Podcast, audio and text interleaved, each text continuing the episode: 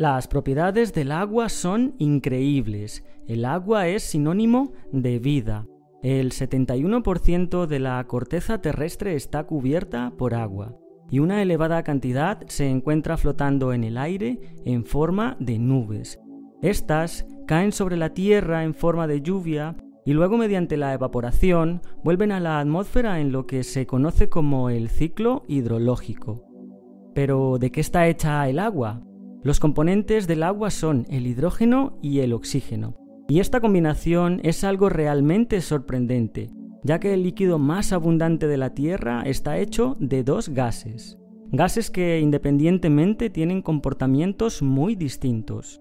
Por un lado, el hidrógeno, descubierto en el siglo XVIII, es el material más abundante del universo. Todas las estrellas están hechas de hidrógeno, desde la más lejana hasta nuestro Sol. Por otro lado, encontramos que el oxígeno también descubierto en el siglo XVIII, es el tercer elemento más abundante del universo. Y es tan importante para la vida que todo ser vivo capaz de respirar necesita del oxígeno. El hidrógeno es altamente inflamable y el oxígeno es altamente comburente, lo cual quiere decir que favorecen la combustión. Es por eso que podemos ver cómo el combustible de muchos cohetes espaciales son hidrógeno y oxígeno líquidos. Pero lo sorprendente es que estos dos materiales juntos en forma de agua son usados para extinguir la mayoría de incendios en el mundo. Y esto es algo realmente increíble.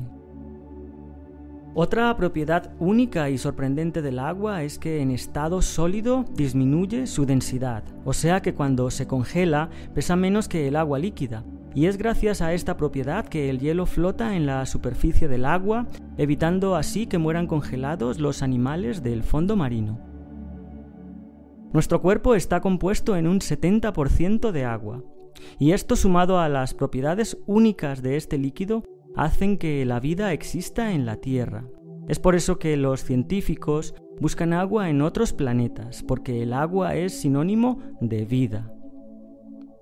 Ahora bien, todos estos descubrimientos acerca de las propiedades del agua y su comportamiento son relativamente recientes y no van más allá del siglo XVI.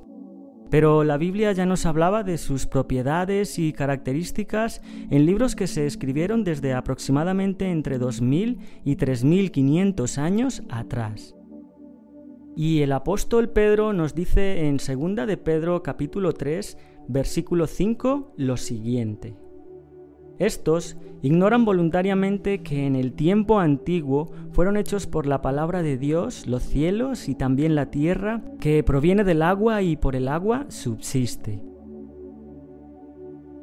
Dios ha hecho que detrás de tanta sencillez y hermosura se escondan procesos tan complejos y asombrosos que la ciencia poco a poco ha ido descubriendo.